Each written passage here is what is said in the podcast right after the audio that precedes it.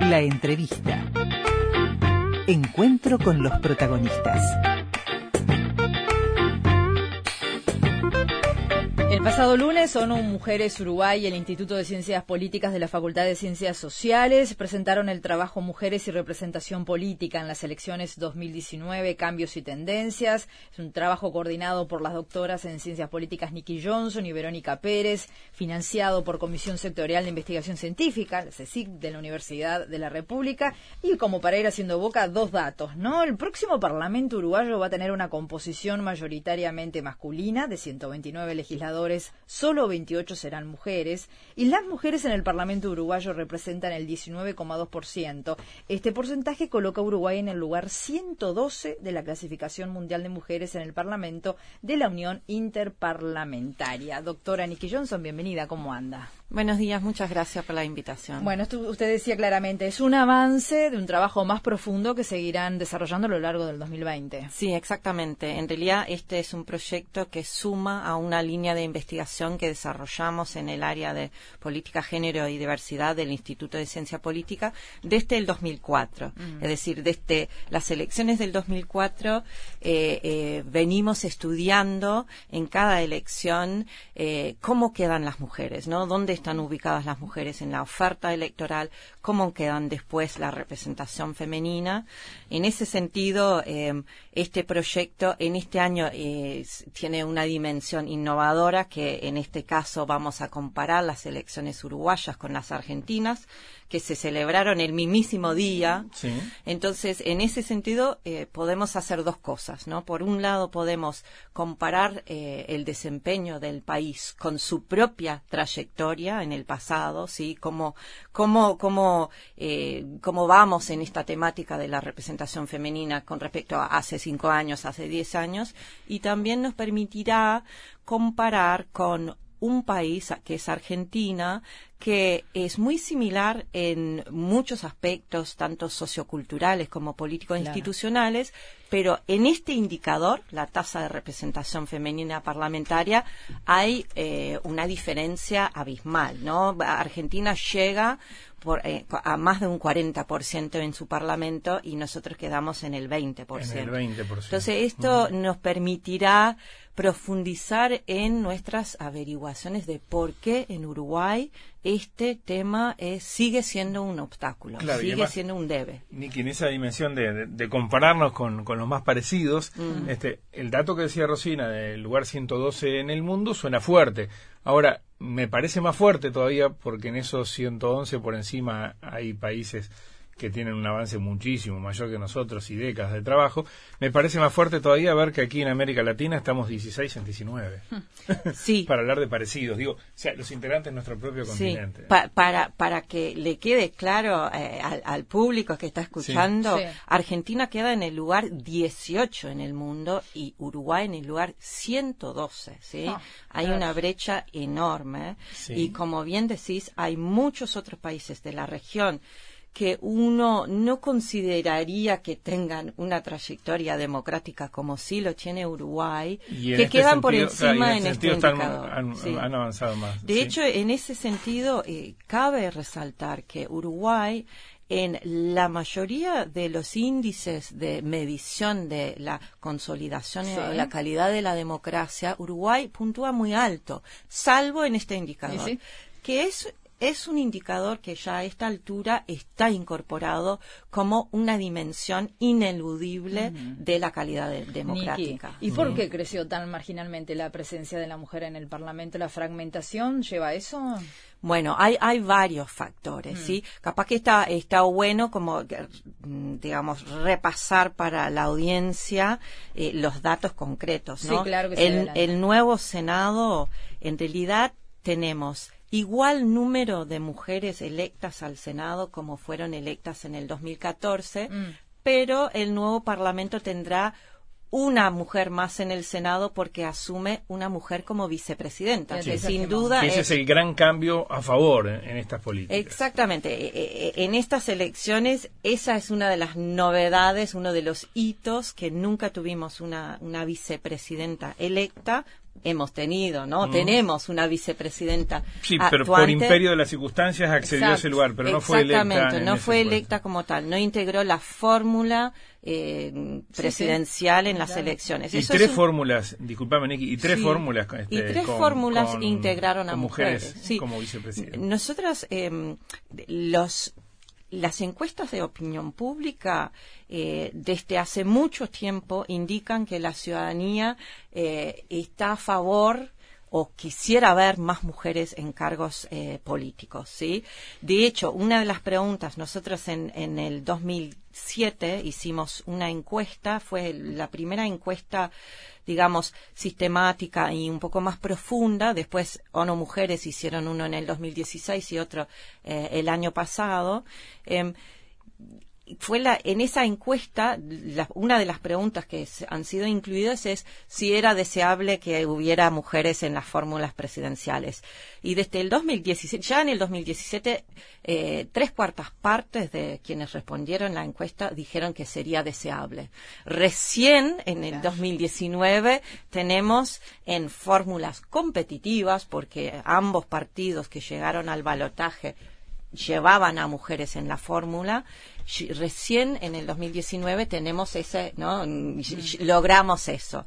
Em, entonces, el Senado tendrá una mujer más y en diputados también entrará solamente una mujer más en comparación con 19, eh, eh, sí. Frente a 80. Frente a 80, hombres, ¿no? En total. En la Ahí va, exactamente. Frente a 80 hombres en la Cámara Baja. exactamente. E, es, un porcentaje eh, muy bajo, ¿no? En 19%. Eh, si miramos eh, por qué pasa esto, eh, recordemos que en Uruguay tenemos una ley de cuotas. Mm. ¿sí? La ley de cuotas se aprobó muy tardíamente con respecto a lo que pasó en el resto de la región, donde la mayoría de los países aprobaron sus leyes de cuota en los 90 y que a esta altura hay seis países que ya tienen aprobadas la paridad. Capaz que está bueno recordar la diferencia, qué es la cuota, qué es la paridad, ¿no? las leyes de cuotas lo que establecen es en general en las listas electorales que debe incluir determinado porcentaje mínimo del sexo minoritario. ¿no? A veces la ley especifica, como en el caso argentino, que debe haber por lo menos tantas mujeres. Aquí no. Aquí no. Aquí la ley establece que en cada cada terna, es decir, tres lugares sucesivas, sucesivos de la lista, debe haber candidatos de ambos sexos, ¿sí? Es decir, podría haber dos mujeres y un varón, dos varones o una, mujer. Los tres primeros en la lista tienen que ser dos y uno. Dos y mm. uno, y, en el orden que se le ocurra. Mm. ¿Qué es lo que pasa en Uruguay? que la mayoría de las listas están ordenadas de forma minimalista. Entonces, se ubica una sola mujer en la terna y la ubican en el tercer lugar, ¿no? En el, en el mínimo, es decir, hacen el mínimo para cumplir con la ley. Si miramos los números, el análisis que hicimos, eh, en, eh, en, estas elecciones de, cómo estaban ubicadas entonces las mujeres en, eh, en las listas, lo que vemos es que en el caso del Partido Colorado y el Partido Nacional, casi la totalidad de las listas ganadoras, en el caso del Partido Colorado, la totalidad de las listas ganadoras hicieron esa aplicación minimalista. En el caso del eh, Partido Nacional, por encima del 70% de sus listas ganadoras hicieron una aplicación minimalista. El Frente Amplio, en cambio, aplicó por voluntad propia y por decisión del Plenario Nacional la paridad la paridad es cuando se alternan candidatos hombres y mujeres en la lista. Esto no esto ahora después capaz que vemos no en más detalle por partido esto tiene eh, un impacto eh, evidente las listas que aplican la paridad llevan a que se elijan más mujeres que las listas de las cuotas ¿por qué es esto? por el tema de la fragmentación ¿sí? Eh, en Uruguay tenemos no tenemos listas partidarias, es decir, no hay una sola lista al Senado del Frente Amplio o del No, Partido hay Nacional. sectores. Hay sectores y cada sector presenta su lista. Pero si la mujer es el tercer nombre en cada lista y tenemos muchos sectores que sacan uno o dos, Ex- no entran las mujeres. Exactamente. Pero además hay otra cuestión también, Niki, ¿no? Que la ingeniería, y hay antecedentes en la elección anterior, cuando después se determinan eh, otras responsabilidades para quien ocupa ese lugar Mm. y en su línea de suplentes este, no es respectivamente otra mujer, ese lugar se pierde. Sí. Sí, de hecho, el tema de las, su- de las suplencias fue un tema que saltó en las elecciones anteriores, en el 2014, no solo por lo que genera cuando después se asumen cargos ministeriales o lo que sea y, las, y, y- los legisladores electos dejan, aunque sea temporalmente, la banca, sino porque también se dio el caso de candidatas que fueron postuladas Al Senado y a diputados. al Senado y Fue a el caso de. Graciela Bianchi, Sí, fue el más. Graciela. Bianchi pasó en las últimas elecciones también con Verónica Alonso y lo que Sí. pasó fue que la banca que renuncia, que tenían que renunciar porque la Constitución no permite que una persona ocupe dos bancas a la vez, eh, eran varones los Claro. suplentes. Por lo Entonces, tanto, ese lugar, claro, ya se, se perdía, entre comillas, un lugar que la ley supuestamente garantizaba para el ingreso de mujeres. Pasó exactamente lo mismo en estas elecciones, otra vez con Graciela Bianchi, pasó lo mismo, y con Gloria Rodríguez, donde ambas salen electas al Senado y a diputados. En este caso, esta vez, en el Senado tienen suplentas mujeres, pero en diputados no. Pero todo indica que van a Van a- asumir van en a el asumir. Senado, Claro, pero, no eh, van a asumir en Eh, diputados. ahí hay un, hay un fallo de, de diseño de la, de la ley, ¿no? Del- del- de, de- de la normativa, porque en definitiva debería preverse que el, el primer suplente, de acuerdo con el, eh, con el sistema que se adopte Mm, de mm, suplente, mm. eh, tiene que ser también una Sí, mujer. de hecho, eh, la ley de cuotas, recordemos que cuando se aprobó en el 2009, eh, es un caso muy particular la ley de cuotas eh, uruguayo, ¿no? En, en el 2009 se aprueba la ley, Sí. pero la aplicación de la ley para las elecciones parlamentarias se pospone hasta el 2014, ¿sí? Y además la ley original establece que se va a aplicar a nivel nacional y departamental una única vez, en el 2014. No obstante, la ley también incluía una cláusula que obligaba a la legislatura electa en el 2014 que lo revisara, ¿no? Que viera, evaluara su aplicación. En el 2017 se hace esa evaluación, evaluación y se presenta en el Parlamento, por un lado, una propuesta de paridad, de no solo extender la ley de cuotas en el tiempo, Am- es decir, sacarle ampliarla. esa fecha Sí. de vencimiento. Ampliarla de forma indefinida. Exactamente, sino también de aplicar la Mm. paridad, la alternancia, y también hubo una propuesta de incluir una reglamentación de las suplencias justamente para evitar que pasen estos casos. Ni la paridad ni la reglamentación de las suplencias prosperó. Em, fue, de hecho, a nosotras nos consultaron desde el Parlamento cómo sería la mejor forma de reglamentar, porque la cuestión no es eh, dejar como congelada la suplencia del mismo sexo que el titular, porque eso genera que si, si sale un varón no podría salir entrar una mujer, sino de asegurar que el sexo minoritario siempre fuera fa- favorecido cuando hay un reemplazo necesario. Eso no prosperó, en parte la- la- una de las respuestas que a mí me dio cierta gracia era de que era muy complejo para que la ciudadanía lo entendiera. Cuando estamos hablando de uno de los sistemas electorales más complejos del mundo. Pero donde más tienen eh, lo- los hacedores de las listas, por decirlo así, tienen la ingeniería tan clara, Sí. eh, como por ejemplo cuando se juntan dos, dos sectores Sí.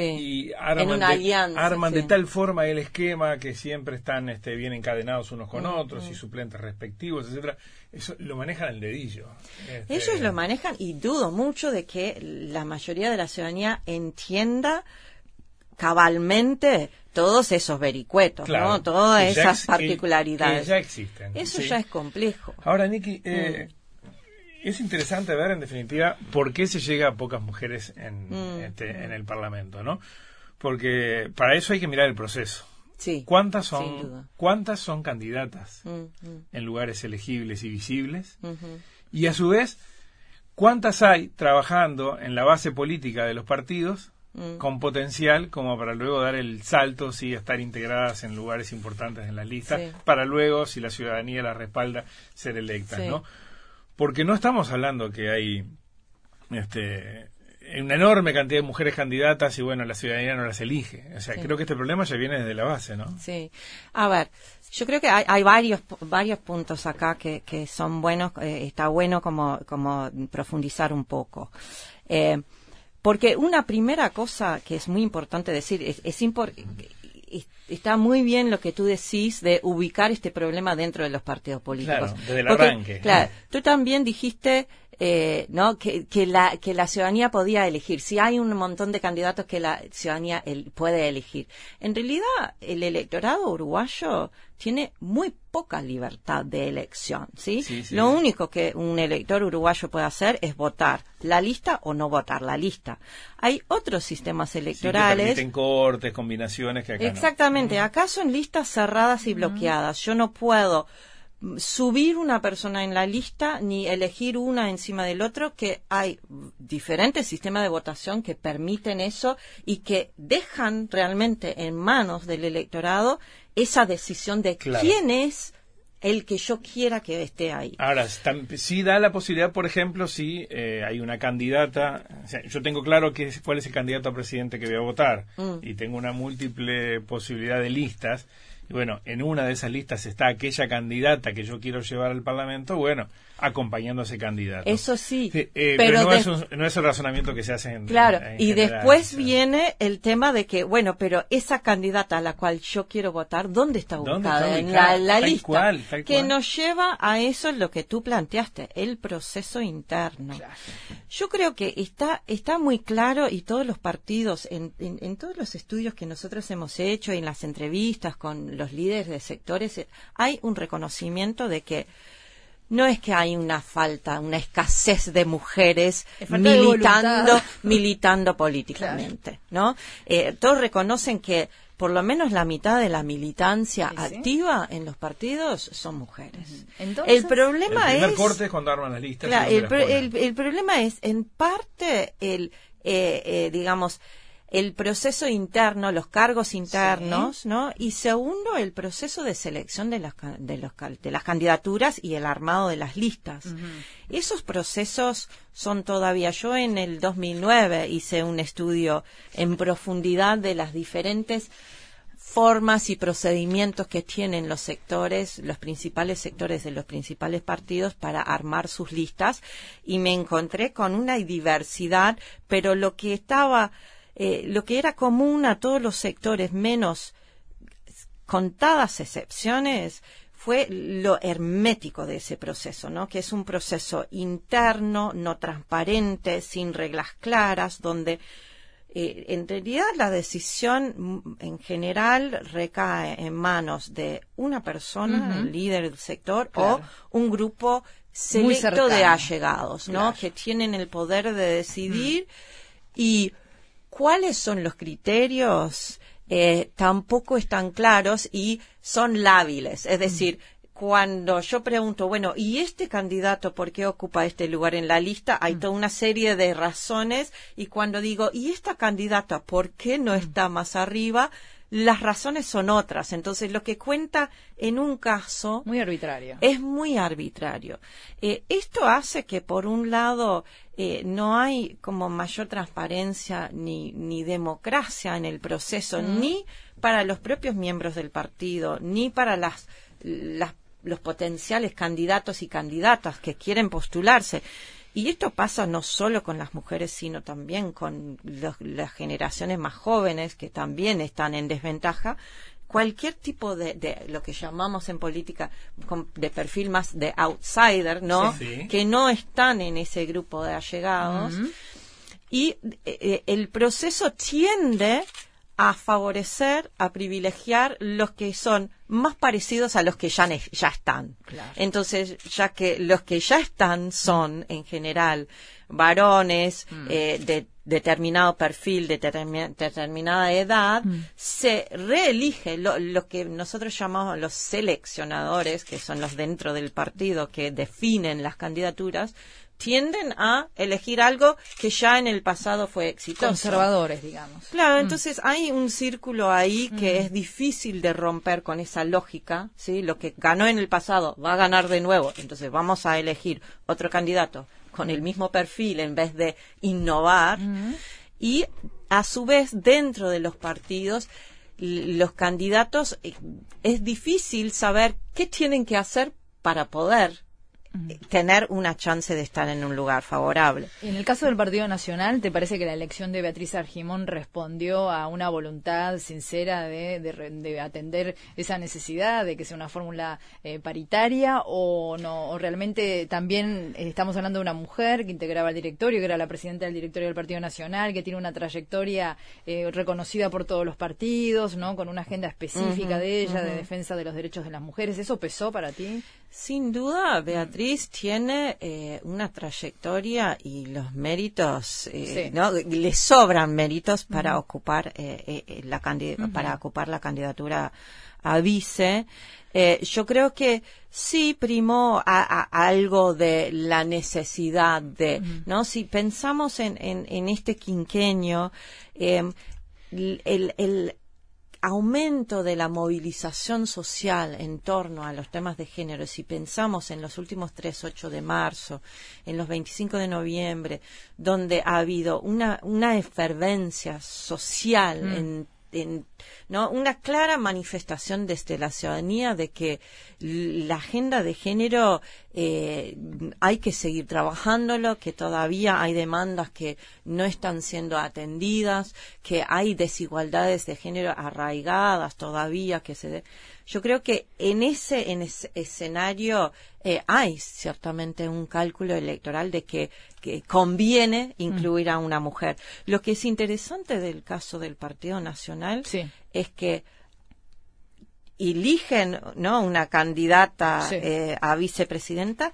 pero las listas, las presencias de mujeres en las listas baja. Y el gabinete tiene muy poco también. Y el gabinete, gabinete tiene también muy poco. Entonces, cuánto es una medida para tapar lo que no se está dando mm. en otros ámbitos, ¿sí? No es mm. que haya en todos los frentes una acumulación y un aumento de la presencia femenina. Es que, bueno, aumentamos acá, ponemos una vicepresidenta y no nos preocupamos y tenemos los casos de las suplencias, ¿no? De, las candidaturas repetidas, eh, como tú... Mm. No, está bien. Vamos a ir a la pausa, ¿no? Pero uno puede pararse del otro lado del mostrador, medio poco de abogado del diablo, decir, bueno, pero en definitiva, eh, la fuerza, el motor son los electores. Y tenemos más mujeres que hombres. Sin embargo, el mm. esquema no cambia. ¿Lo hablamos después de la pausa? Perfecto. Hablábamos antes de la pausa con la doctora Nikki Johnson, doctora en ciencia política y una de las responsables de este trabajo que estábamos compartiendo, acerca de cuanto eh, la mujer, que en definitiva es la porción mayor, por poco, pero la porción mayor del electorado, son más mujeres que hombres, eh, en definitiva no se convierte en el motor de, de, ese cambio. Puede haber también ahí una incidencia que la mujer se pare más firmemente en cuanto a, bueno, tenemos que estar más representadas. Es difícil porque, eh, de hecho, las mujeres políticas vienen peleando este tema desde hace muchísimo tiempo. Pero muy solas, ¿no? Cada una en su... Eh, y no, no siempre solas, en realidad, ¿no? Es, eh, digo, es, característica de, de la de las mujeres políticas del Uruguay eh, su tendencia a buscar una articulación interpartidaria, ¿no? Recordemos que en el 92 se creó la red de mujeres políticas, que era una articulación a nivel entre las mujeres políticas de los cuatro partidos con representación parlamentaria. Vino la bancada en el, claro, en el 92, eh, fíjense, había seis mujeres en el, en el Parlamento, pero al nivel de los partidos, las mujeres tenían claro que, en todos los partidos, que querían llegar y que solas, cada uno en su chacra, en su partido, no, lo iban a, lograr. De hecho, hicieron una movida eh, de presión muy importante en el marco de la reforma constitucional del 96, ¿no? Cuando se introduce las elecciones internas, etcétera.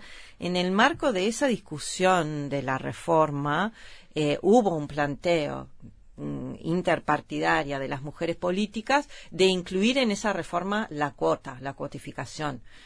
No prosperó ahí. Después, mujeres de todos los partidos eh, presentaron proyectos de ley de cuotas sucesivamente hasta que finalmente se aprobaron. También vemos eh, en, entre mujeres políticas resistencias, ¿no? Hay mujeres ¿Ah, políticas que siguen diciendo que la cuota es una medida denigrante porque no reconoce eh, los méritos de las mujeres, que eh, implica que a las mujeres precisan ayuda para llegar y sobre todo las mujeres que llegan eh, por sus propios méritos, entre comillas, eh, dicen, yo, yo, no precisaba cuota, no se debe poner una cuota.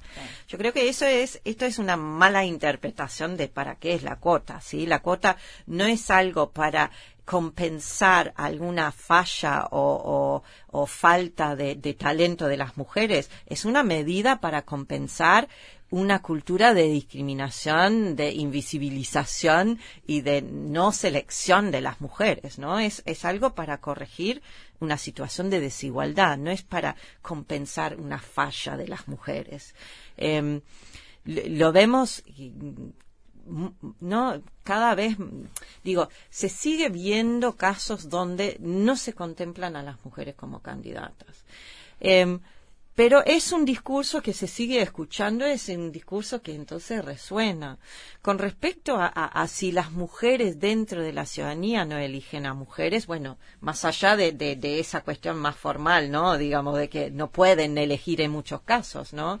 Específicamente a mujeres las encuestas, por lo menos las encuestas de opinión que, que, existen, los estudios que tratan de medir el, apoyo de la ciudadanía para eh, una representación femenina más igualitaria, muestran que las mujeres más que los, los varones ciudadanos apoyan una mayor presencia femenina. Es decir, uno podría interpretar que que ven una falta, la falta de mujeres y de alguna manera una falta de personas con las cuales más se identificaría. Y se manifiestan con ese sesgo positivo. Ah, exactamente. El problema es que la, la, decisión del voto no es tan sencillo como si, ah, yo quiero más mujeres, entonces voy a votar a mujeres, porque... por lo que decíamos antes, el esquema para... Hay, otros y hay otros factores que eligen. Sabemos, reconocemos que la primera elección en, la, en el voto es la elección de afinidad programática, ideológica, como quiere que se llame. Primero se elige un partido,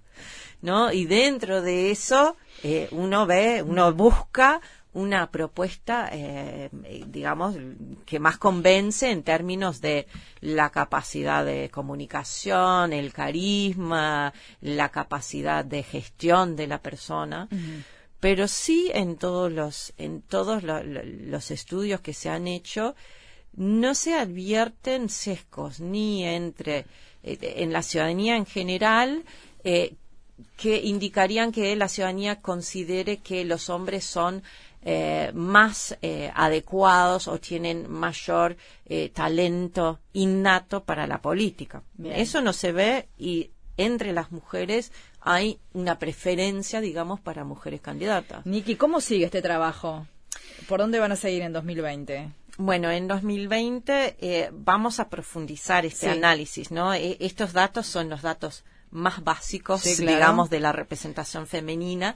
Además, si, si, consideramos la representación femenina, no todas las mujeres son iguales. Entonces, también ahí, eh, estos datos se construyeron y con el trabajo dedicado que, de nuestro equipo de tres asistentes, sin los cuales no podríamos haberlo hecho porque la Corte Electoral eh, no nos brindó todavía los datos eh, electrónicos digitales de las listas, los partidos políticos presentan archivos Excel que dicen bien todos los datos que para nosotros es muy fácil sistematizar. Todo esto lo tuvimos que sistematizar desde las propias listas, ¿no? Mm. Donde es el solo el nombre a veces hasta genera dificultades de decir a partir del nombre si el es candidato o candidata, Sí, ¿no? en algunos casos. Pero además hay, hay otros aspectos de la representación que tiene que ver con la interseccionalidad, ¿sí? No es lo mismo ser una mujer joven afro para poder llegar a cargos de representatividad que eh, una mujer blanca de estatus, ¿no? De socioeconómico alto para ocupar el lugar en la lista. Entonces Bien. también ahí hay mayor las mujeres trans, donde Claro. quedaron, si hay. Eh, otro aspecto que estamos analizando son los programas partidarios, ¿no? ¿Qué es lo que eh, los partidos eh, propusieron en términos de eh, seguir avanzando en la erradicación de las desigualdades de género? Ahí eh, em, el análisis de los programas eh, muestran, digamos, propuestas eh, diferentes, con énfasis diferentes. Todos los partidos incluyen propuestas con respecto a temas de género, pero eh, con diferentes perfiles, ¿sí? El Partido Nacional el, el- el- y, el, bueno, el Cabildo Abierto y después del programa de la coalición eh, tiene un enfoque bastante más conservador, como uno supondría, donde se ubica en el centro el- la familia, donde se reivindica el rol más tradicional de la mujer y medidas de apoyo a la maternidad, eh, eh, mm, medidas de apoyo a que las mujeres puedan ser madres, ¿sí? Claro. que no contemplan tanto, eh, digamos, o, o capaz que no plantean medidas que legitimen las, las opciones de vida que puedan tener las mujeres que no necesariamente pasan por la maternidad. Digo, yo no es que no crea que es importante apoyar la maternidad, sino de que no limitar la elección de las mujeres Claro, a eso. parecería ¿no? como que es el casillero adecuado, o sea, digamos, Mm. las apoyamos en eso que es su rol. Sí, exactamente, ¿no? Sigue habiendo eso, como el rol primario de la mujer es la maternidad, eh, el, el rol del hombre en los cuidados es un, es un rol secundario de apoyo, no de corresponsabilidad.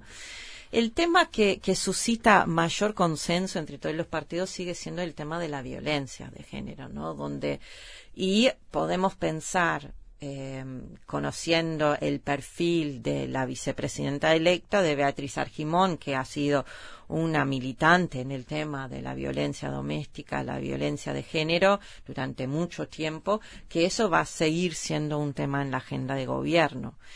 Eh, con respecto a los otros avances, eh, tenemos que ver en, en ese sentido, en este proyecto, em, vamos también a tener eh, un- un- una línea que es monitorear un poquito en el primer año del gobierno, porque nosotros seguimos en el proyecto hasta el abril del 2021. Entonces tenemos el primer año de gobierno donde, como ustedes saben, se define el presupuesto. ¿no? Sí. Eso es un buen indicador. Ahí se ven los énfasis. Claro, de los énfasis y donde, eh, sobre todo cuando pensamos en las leyes eh, que, que se lograron en los últimos 15 años bajo los gobiernos frente amplistas en cuanto a la salud sexual y reproductiva, la despenalización del aborto, en el área de los cuidados, de eh, las licencias maternales, etcétera, eh, yo que sé, la regulación del trabajo doméstico, todas leyes que de alguna manera implican para ser implementadas eh, y de forma de garantizar el acceso a los derechos de las mujeres, precisan de un respaldo presupuestal. ¿sí? Claro. Si no hay presupuesto, eh, el sistema de cuidados no va a funcionar. Eh, la cuestión es cuántos serán los fondos que se dedican Para eh, implementar para la implementar de Bien. para la implementación de estas leyes y cuáles serán los énfasis justamente. Está el compromiso, ¿no? Asumido por las mujeres en, materia de género también, ¿no? Ese documento que presentaron donde hablaban de la necesidad de mayor presupuesto para implementar la ley, ¿no? De mm. violencia de género. También, por ejemplo, a ver si se cumple con eso. Sí. Y hay otro énfasis que eh, está muy fuerte en ese compromiso y después en las declaraciones posteriores. El mm. lunes estaba mm. eh, la, vicepresidenta electa en la mesa de apertura de la presentación y ahí ella lo repitió, lo reiteró, la necesidad de medir realmente y visibilizar el aporte económico que hacen las mujeres al PBI, ¿no? Eh, tanto mm, en términos de trabajo remunerado, pero también en términos del aporte que significa todas las horas y el esfuerzo de trabajo no remunerado que todas las encuestas de uso de tiempo que se hacen sigue señalando que esa es un ese es un trabajo que sigue recayendo mayoritariamente sobre las mujeres. Es así.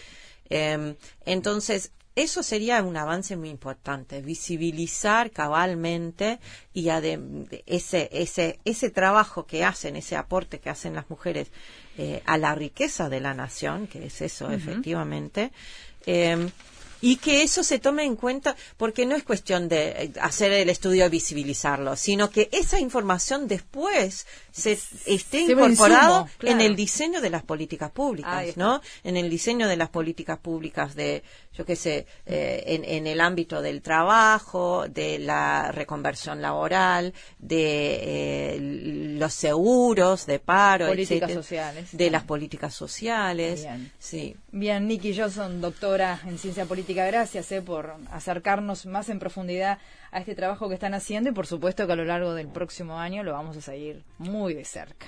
Muchas gracias. Un gusto. Muchísimas gracias a ustedes.